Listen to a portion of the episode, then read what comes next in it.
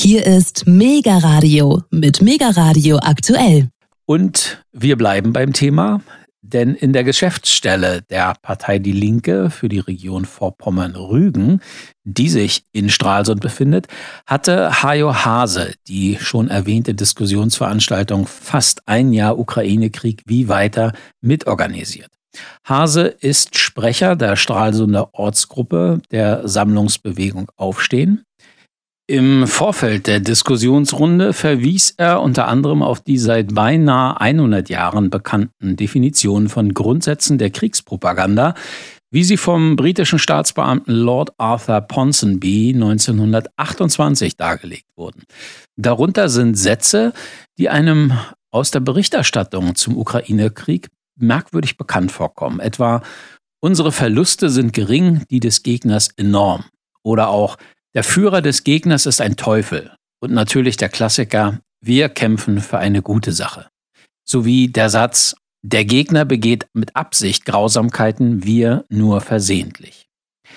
Mein Kollege Alexander Boos konnte mit Hajo Hase nach der Diskussionsrunde in Stralsund noch am Telefon sprechen, unter anderem über die linke Sammlungsbewegung, über deren Stärke in Mecklenburg-Vorpommern sowie über deren bundesweite Schwäche und natürlich auch über die aktuellen Vorgänge rund um den Ukraine-Krieg, darunter auch die Freigabe deutscher Leopard-Panzer für die Ukraine durch Bundeskanzler Olaf Scholz, sowie auch die mittlerweile weltberühmte Aussage von Bundesaußenministerin Annalena Baerbock von den Grünen, We are at war with Russia, not with each other. Wir sind im Krieg mit Russland, nicht untereinander.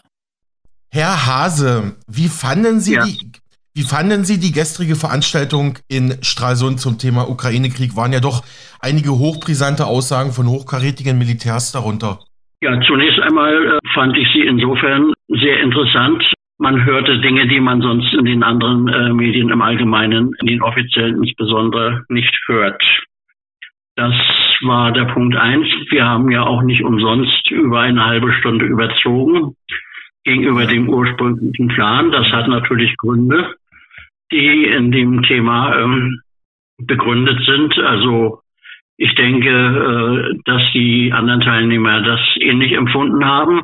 Wir haben also, ich habe Rückmeldung von einigen Leuten natürlich gekriegt, die das auch alle sehr gut fanden.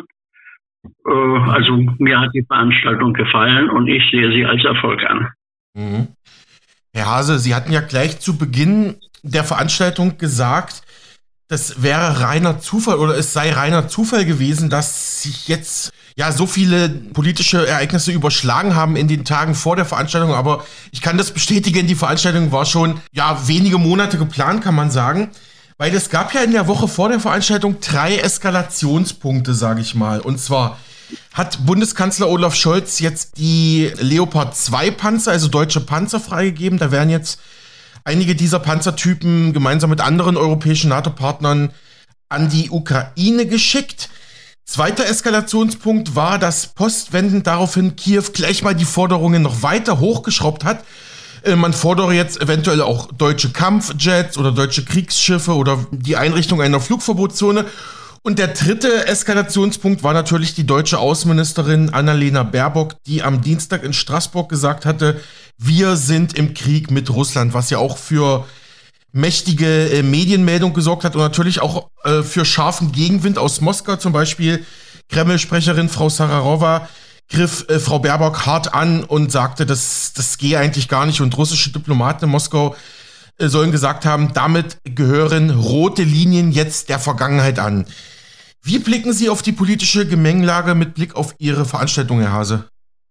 Ja, das war natürlich insofern, äh, ich sag mal, für die Veranstaltung sehr wichtig, dass wir sofort auf die aktuellen Ereignisse reagieren konnten. Und wir sind ja bis auf die geladenen Militärspezialisten, ich glaube fünf waren es, wenn ich mich recht entsinne, äh, alle keine Fachleute.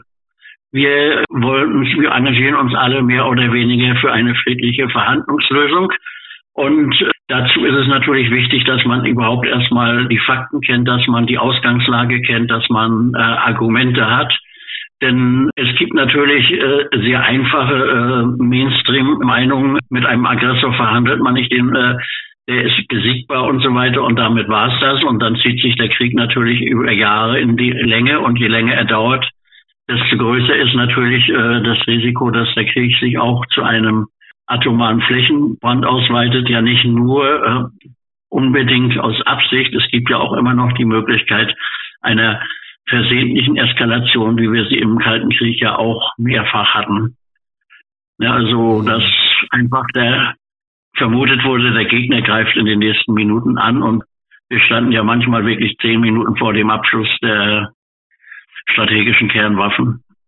So, und das halte ich natürlich für hochgradig gefährlich und wie wir gesehen haben, die anderen Teilnehmer auch. Und insofern ist es auch für uns günstig, dass wir uns mit diesem Thema beschäftigt haben. Das nächste ist natürlich die Besammlungsbewegung Aufstehen selbst hat einen Tiefpunkt überwunden. Wir haben wieder neu eingetragene Mitglieder. Mhm. Es haben sich äh, zwei Mitglieder neu eingetragen. Wir haben einige Interessenten für unser Newsletter gewonnen. Das ist zwar zunächst klein, aber wenn man bedenkt, es gibt natürlich noch äh, zahlreiche Ortsgruppen, die genauso bescheiden zwar, aber eben doch weiterkämpfen. Es ist ein Anfang. Ich hoffe, dass wir da schnell stärker werden im Interesse eines möglichst schnellen Friedens. Zu Aufstehen habe ich auch noch ein paar Fragen, Herr Hase, aber folgende Frage hatte ich in den letzten Monaten schon vielen Menschen gestellt, zum Beispiel auch gestern Herrn Steinfort, aber auch schon Herrn Zaspel und anderen ehemaligen Offizieren der DDR-Volksmarine in Stralsund, aber auch andere Militärexperten. Ja, Herr Hase, wie erreichen wir denn einen Verhandlungsfrieden? Sehen Sie da irgendwelche Ansätze? Zum Beispiel André Hunko, Abgeordneter der Linken im Bundestag, sagte mir, möglicherweise könnte sogar Brasilien unter dem neuen Präsidenten Lula da eine diplomatische Offensive, eine diplomatische Initiative starten für Frieden in der Ukraine. Sehen Sie da irgendwelche Akteure oder Möglichkeiten, wie man einen Waffenstillstand, Frieden, Friedensverhandlungen erreichen könnte? Im Prinzip gibt es nur einen wirklich starken Druck die Weltwirtschaft ist so sehr vom Internet abhängig und von der Elektrizität und die beiden sind wieder so gegenseitig stark voneinander abhängig, dass sich die Großmächte keinen wirklich ausufernden Konflikt leisten können. Wenige Atomraketen zerstören die komplette äh, neuralgischen Punkte der Infrastruktur. Insofern sehe ich zunächst mal da einen Ansatzpunkt. Das wollen alle vermeiden. Es will also keiner den Krieg bis zum Äußersten. Und insofern halte ich auch nach wie vor Verhandlungen äh, für möglich, wenn denn die äh, Mächte zu der Einsicht gelangen, äh, der nächste Schritt könnte bereits bedeuten, dass das Internet zusammenbricht, könnte bedeuten, dass die Elektrizitätsversorgung zusammenbricht und so weiter. Es gibt ja auch einen Cyberkrieg, von dem wir wenig erfahren. Ist ja eigentlich mein Spezialgebiet. Ich war ja Informatiklehrer und habe mich für diese Geschichte immer schon interessiert. Mhm. Ja, und insofern äh, bin ich da gedämpft optimistisch, dass es noch zu einem Verhandlungsfrieden kommen kann. Ja, äh, verschiedene Initiativen. Sicherlich sind Staats- und Regierungschefs geeignete Personen, eine Vermittlerrolle zu spielen. Aber äh, ich fand auch den Stralsunder Vorschlag, äh, der aus den Reihen der Linken kam. Stralsund hat ja schon mal, äh, besser gesagt zweimal in der Weltgeschichte einen Frieden gestiftet fand ich auch nicht schlecht. Solche Vorschläge äh, sind ja immer sehr konkret und weisen immer wieder darauf hin, äh, es gibt zur, zur Weiterführung des Krieges eine Alternative. Mhm. Das Zweite wäre natürlich möglicherweise ein Waffenstillstand, bei dem die Positionen zunächst einmal eingefroren werden.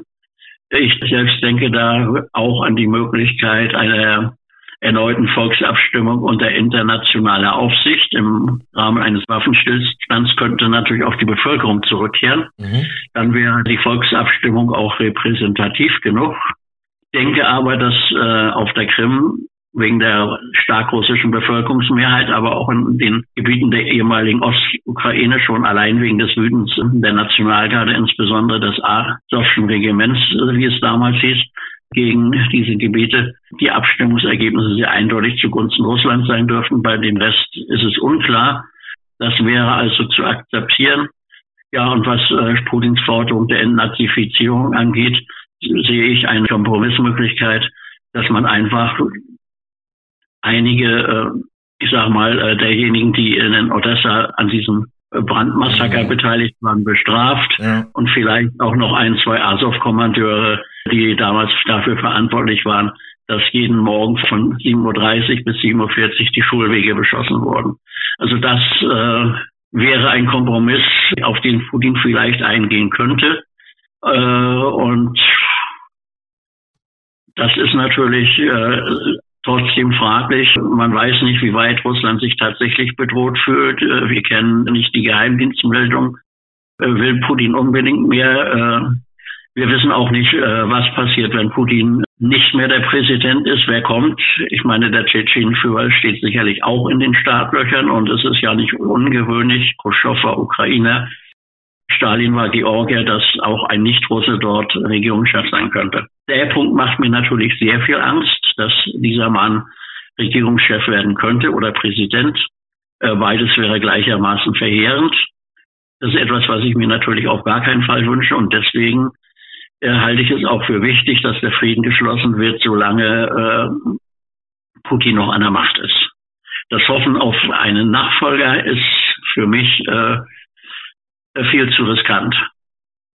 Ja, also die Organisation gestern wurde veranstaltet von der Sammlungsbewegung Aufstehen in Stralsund gemeinsam mit den Linken und fand in der Kreisgeschäftsstelle der Linken in Stralsund statt. Genau. Herr Hase, welche Funktion haben Sie bei Aufstehen Stralsund inne? Warum ist Aufstehen in Stralsund noch so stark vernetzt, sage ich mal? Wie blicken Sie generell auf die Entwicklung dort? Und vielleicht, wie blicken Sie generell auf die bundesweite Entwicklung der Bewegung Aufstehen? Die ist ja doch ziemlich im Sand verlaufen, muss man ja sagen. Aber ja, oder reden wir vielleicht erstmal über Stralsund, Aufstehen Stralsund und dann über Aufstehen Gesamtdeutschland?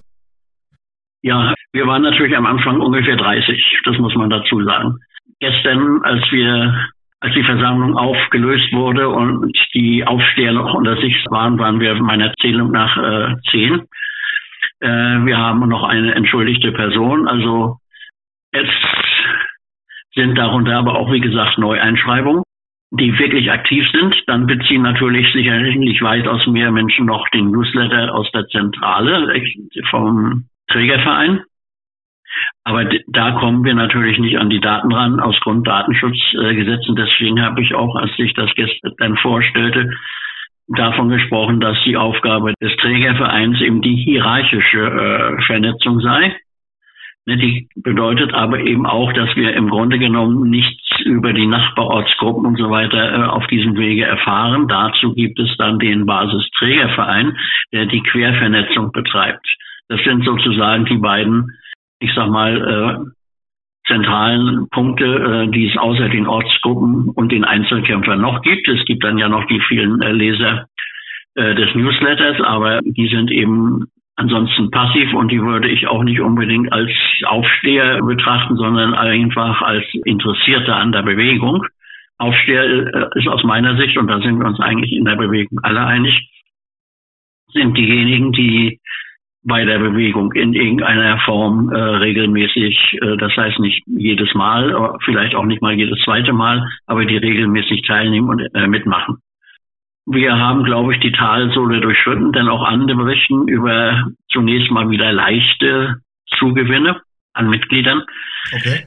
Ja, Stralsund ist natürlich nur ein Teil. Wir sind von Anfang an mit den Linken sehr gut ausgekommen. Sigi Dienel und ich, wir äh, arbeiten praktisch seit wenigen Tagen nach dem Gründungsaufruf zusammen und äh, ich war zunächst stellvertretender Sprecher. Äh, wie ja gestern auch zum Ausdruck gebracht wurde, der damalige Sprecher ist jetzt inzwischen bei der Partei der Basis mhm. und mhm. ich habe es dann äh, in Anführungsstrichen, ich wurde natürlich bestätigt, weil ich äh, meinen Hut in den Ring geworfen habe und äh, bin seitdem Sprecher der Gruppe. Leider haben wir es versäumt, weil wir ja doch schon relativ wenige da waren, ein Orga-Team zu bilden, so dass das Ganze ein bisschen von mir abhängt alles und ich war leider im letzten Jahr ziemlich häufig krank. Das soll jetzt auf der nächsten Mitgliederkonferenz korrigiert werden. Wir werden also ein Orga-Team bilden wo auch der Sprecher Mitglied ist. Ich bin auch bereit, dort, falls man mich wieder wählt, Mitglied zu sein, aber die eine Alleinverantwortung, die ich fast hatte. Ich meine, äh, der Nico der sich auch manchmal gemeldet hat, auch mit, mit Namen vorgestellt hat. Ich bin Nico äh, von der Bewegung Aufstehen. Mit dem war ich natürlich immer in Kontakt und der hat natürlich auch während meiner Krankheit äh, ein bisschen die Fahne hochgehalten. Aber äh, es war gedämpft. Davor natürlich die Corona-Zeit, wobei da dazu gesagt werden muss, in puncto Corona ist die Bewegung Aufstehen auch gespalten gewesen. Wie sehen wir das? Mhm. Äh, ja. Mhm. Aber wir haben uns nicht spalten lassen. Das ist der entscheidende Punkt. Okay. Wir haben miteinander gelebt, ja. Mhm. Herr Hase, die Bewegung Aufstehen ist ja vor wenigen Jahren durch die bekannte linken Politikerin Sarah Wagenknecht äh, gegründet worden, ist mit großen Vorschusslorbeeren gestartet, hatte auch einen gewissen politischen Einfluss, ist aber dann doch über die Jahre so, man muss sagen, ja schon im Sand verlaufen. Manche sprechen, die Bewegung ist eigentlich schon tot. Punkte der Bewegung waren immer, man, man setzt sich für ein gutes Verhältnis zu Russland ein, man hat auch Nord Stream 2 so lange verteidigt, bis, also solange die Pipelines noch standen. Und ja, fuhr da auch äh, teilweise einen anderen Kurs als, also einen abweichenden Kurs von der äh, Parteilinie der Linken. Ähm, wie blicken Sie generell auf Aufstehen? Jetzt mal vielleicht abseits von Stralsund. Wie stark ist die, wie stark oder wie schwach ist die Bewegung noch, Herr Hase? Es ist sehr schwer einzuschätzen für mich, weil wir ja keine Mitgliederlisten und ähnliches führen. Ich schätze die Mitgliederzahl auf 1000 bis 2000 Aktive in den Ortsgruppen und Einzelkämpfer, die aktiv sind. Aber das ist, wie gesagt, eine Schätzung. Ich glaube nicht, dass wir wesentlich mehr werden und ich glaube auch nicht, dass wir wesentlich weniger sind. Äh, es gibt einige Ortsgruppen, von denen ich weiß, dass sie relativ stark sind noch. Ähm, Schwerin ist in Mecklenburg-Vorpommern noch, hat noch eine relativ starke Ortsgruppe. Relativ natürlich, äh, Rostock hat eine relativ starke, äh, Stralsund hat jetzt wieder äh, den zweistelligen Bereich erreicht. Insofern, äh, in Mecklenburg-Vorpommern wären wir dann also etwa 50 und wir machen zwei Prozent der Einwohnerschaft Deutschlands aus. Also da kann man sich natürlich ausrechnen, wo die obere Grenze etwa liegt, denn Mecklenburg-Vorpommern stand relativ gut da. 2500 wäre also die absolute Obergrenze. Andererseits waren wir natürlich nicht so überragend besser als die anderen, was Mitglieder und so weiter angeht. Äh, deswegen diese Zahl. Und was denken Sie, wie könnte vielleicht Aufstehen wieder stärker werden? Wie könnte man mehr Menschen erreichen? Ja, äh, einmal natürlich durch das ist das Wichtigste, äh, Veranstaltungen wie die gestrige, möglichst natürlich in noch größerem Rahmen. Dadurch äh, zeigen wir natürlich einmal, wir existieren noch. Wir zeigen, wir haben auch eine nützliche Funktion. Das sind schon mal zwei wesentliche Punkte. Auch Pressearbeit spielt eine gewisse Rolle. Allerdings äh, muss man dazu sagen, die Ostsee-Zeitung berichtet über uns gar nicht. Und insofern sind wir übrigens über eine Reihe von Demonstrationen auch nicht. Ähm, die teils gegen Corona gerichtet waren, teils äh, gegen die Corona-Schutzmaßnahmen, äh, was ich übrigens äh, nicht billige. Ich war lediglich in Anführungsstrichen Gegner einer allgemeinen Impfpflicht, aber das war auch ungefähr die Spaltungslinie bei Aufstehen, wobei die, wobei ich letzten Endes die Mehrheitsmeinung offenbar vertrat. Wir haben auch einen Brief an alle Bundestagsabgeordneten diesbezüglich gesendet. Es gab eine Kampfabstimmung zwischen zwei Resolution, die gemäßigt, die sich eben nur gegen die allgemeine Impfpflicht richtete, hat sich durchgesetzt. Auch da gab es natürlich nur eine sehr verhaltene Reaktion, aber ich denke, es wurde auch im Bundestag registriert, dass wir noch existieren. Wir haben Presse angeschrieben, auch dort weiß man zumindest, dass wir noch existieren. Aber äh, das Echo im Moment ist noch relativ klein. Also äh, es ist einfach, ich sag mal, noch eine langwierige Arbeit, die vor uns steht und äh, der Erfolg ist nicht garantiert, aber wie es so schön heißt, wer kämpft, kann verlieren, wer nicht kämpft, hat schon verloren. Mhm. Herr Hase, erlauben Sie mir abschließend noch zwei Fragen, zwei politische, zwei politisch-militärische Fragen zum Ukraine-Krieg. Ja, jetzt kommen die europäischen, die deutschen Panzer für die Ukraine, obwohl Militärexperten sagen, diese Zahl, die da kommt, das sind ja wirklich ähm, also ich glaube, Deutschland liefert unter 20 Leopard 2, wenn ich das jetzt richtig aus dem Kopf habe. Äh, also im Prinzip braucht die Ukraine, ich sage jetzt mal, statt 80 Panzer 800, äh, sagen manche Militärexperten. Also es ist, es ist militärisch wahrscheinlich nur Tropfen auf dem heißen Stein. Das wäre die eine Geschichte. Und die zweite, Hm, haben Sie jetzt Bedenken, dass es vielleicht noch eskaliert, dass die Ukraine vielleicht doch westliche Mittel- und Langstreckenraketen bekommt und dann vielleicht auch russisches Staatsgebiet beschießt? Das sind jetzt so, so äh. zwei äh, Überlegungen, die ich habe. Ja, ich glaube also nicht, dass die Ukraine den Krieg gegen Russland gewinnen kann. Stratege Clausewitz sagte mal, äh, die letzte freie Wahl, die ein Politiker hat, ist die Kriegserklärung. Und das gilt natürlich sowohl für Putin, er wird jetzt von den Ereignissen getrieben, das gilt aber auch für Zelensky, als er im März dann die Verhandlungsgebote, denen er zunächst positiv gegenüberstand, ablehnte unter dem Einfluss von Boris Johnson.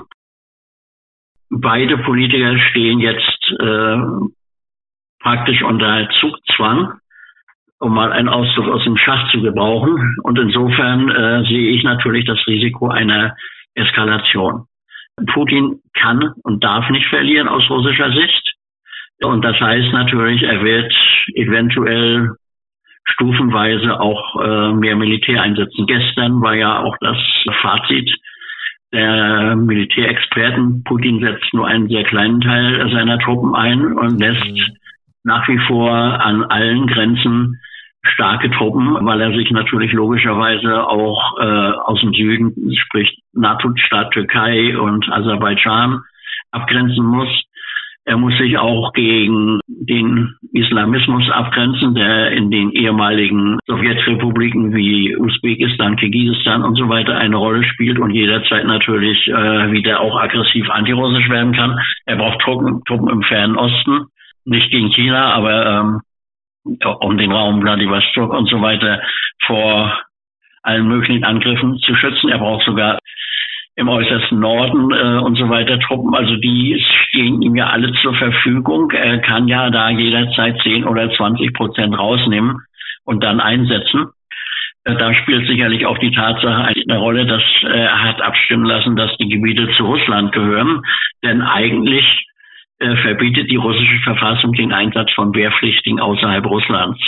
So, und jetzt durch diese durch diese neuen Gebiete, sage ich mal Anführungsstrichen, die annektierten Gebiete, die jetzt zu Russland gehören, jedenfalls formal äh, aus russischer äh, Gesetzessicht, hat er natürlich die Möglichkeit, auch Wehrpflichtige einzusetzen. Und insofern äh, denke ich mal, dass das mehr als nur kompensiert, was die NATO an äh, eventuell moderneren Waffen schickt. Also ich glaube nicht, dass das der Ukraine sehr helfen wird.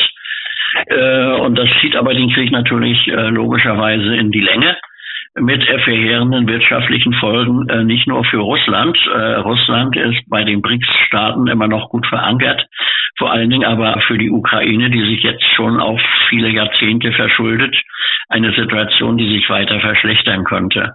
Also die Ukraine hört im Prinzip durch einen zu langen Krieg auf, äh, irgendwelche selbstständigen Entscheidungsmöglichkeiten noch zu haben durch die wirtschaftliche Abhängigkeit. Schlimmer als es Griechenland hier betroffen hat. Interessante Analyse, Herr Hase. Ähm, abschließende Frage. Der renommierte US-Historiker George F. Kennan, der auch fließend Russisch sprechen konnte, hatte mal in der Amtszeit von Ex-US-Präsident Bill Clinton geschrieben, wenn es eine NATO-Osterweiterung geben sollte, also das war so im Zeitraum, glaube ich, 1997, 98 rum hat er das geschrieben, also kurz vor der ersten NATO-Osterweiterungswelle, wo dann die osteuropäischen Staaten in die NATO kamen. Also er schrieb, sollte es eine NATO-Osterweiterung geben, wäre das der verhängnisvollste Fehler der US-Außenpolitik der letzten Jahrzehnte. Ja, hatte der Mann recht? Ja, das sehe ich auch so. Man muss bedenken, Russland und äh, der Westen gehen von zwei ganz verschiedenen Positionen an die Weltpolitik und an die Sicherheitspolitik vor allen Dingen ran. Für den Westen äh, gilt nie wieder ein Münchner Abkommen. Für Russland ist die Prämisse hingegen nie wieder ein 22. Juni 1941, wo wir am ersten Kriegstag 1500 Flugzeuge verloren, wo wir letzten Endes fünf Tage später die zweitgrößte Panzerschlacht des Zweiten Weltkrieges verloren, weil die Luftunterstützung fehlte, sonst hätten wir sie gewonnen. Auch das ist ein richtiger Standpunkt. Äh, Beide haben also aus ihrer Geschichte durchaus Schlussfolgerungen gezogen. Das Problem ist, sie sind entgegengesetzt. Man muss dazu sagen, äh, die Sanktionspolitik, äh, die dem vorausging, kein Appeasement, sondern Sanktionspolitik, hat natürlich auch eins nicht bedacht Gegen Japan, ich will damit um Himmels Willen Russland nicht mit Japan vergleichen, gegen Japan gab es 1941 nacheinander acht verschiedene Sanktionen. Nach der achten beschloss man in Japan Pearl Harbor anzugreifen. Das heißt, auch die Sanktionspolitik äh, hat in der Vergangenheit nicht die Erfolge gebracht. Und ich möchte vielleicht noch einen Gedanken äußern. 1989 bis 1991 ist das sogenannte sozialistische Lager zusammengebrochen. Ich bin nun äh, als Mathematiklehrer, denke ich, auch immer sehr mathematisch. Vier Staaten sind unter ähm, der Führung kommunistischer Parteien geblieben. Und alle diese vier und nur diese vier hatten militärische Auseinandersetzungen mit den Vereinigten Staaten von Amerika und zwar nach dem Zweiten Weltkrieg. China einerseits direkt, weil die USA und China sich in Korea gegenüberstanden, dann Vietnam, wo es den Krieg gab, Fall 2, dann Nordkorea und Südkorea. Das dritte und das vierte ist Kuba, wo es natürlich die Invasion in der Schweinebucht gab.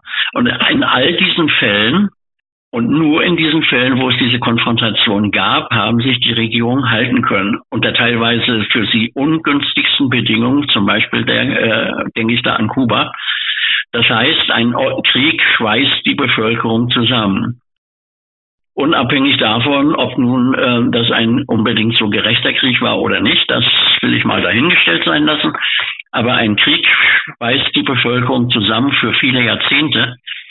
Und das ist natürlich etwas, eine Nebenwirkung, die wir auch bedenken sollten. Ich möchte vielleicht abschließend darauf verweisen, wenn man äh, verhindern will, dass in 20, 30 Jahren nach einer eventuellen Niederlage Russlands ein neuer Weltkrieg ausbricht, dann darf man nicht den Fehler von Versailles wiederholen, wo man Deutschland erstmal äh, einen vernünftigen Waffenstillstand vorschlug unter vernünftigen Bedingungen und dann plötzlich die Kriegsschuld, Alleinkriegsschuld äh, behauptete und riesige Reparationen und Gebietsabtrennung auferlegte.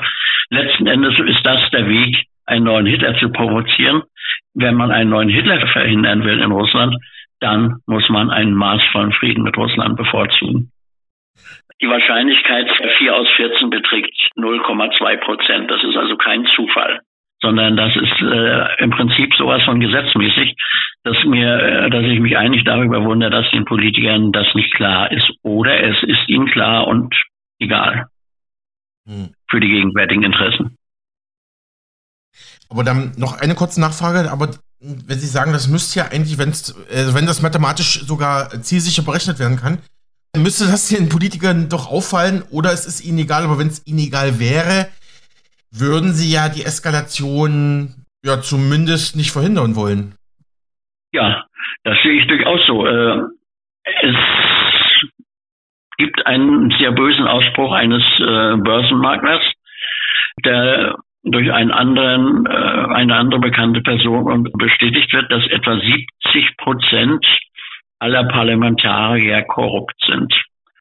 Ich glaube, das andere war ein Lobbyist, der das Gleiche behauptet hat. Das heißt also, wir gehen einfach, wir müssen einfach mal davon ausgehen, äh, dass die sogenannten Volksvertreter äh, eben nicht nur die Interessen des Volkes vertreten.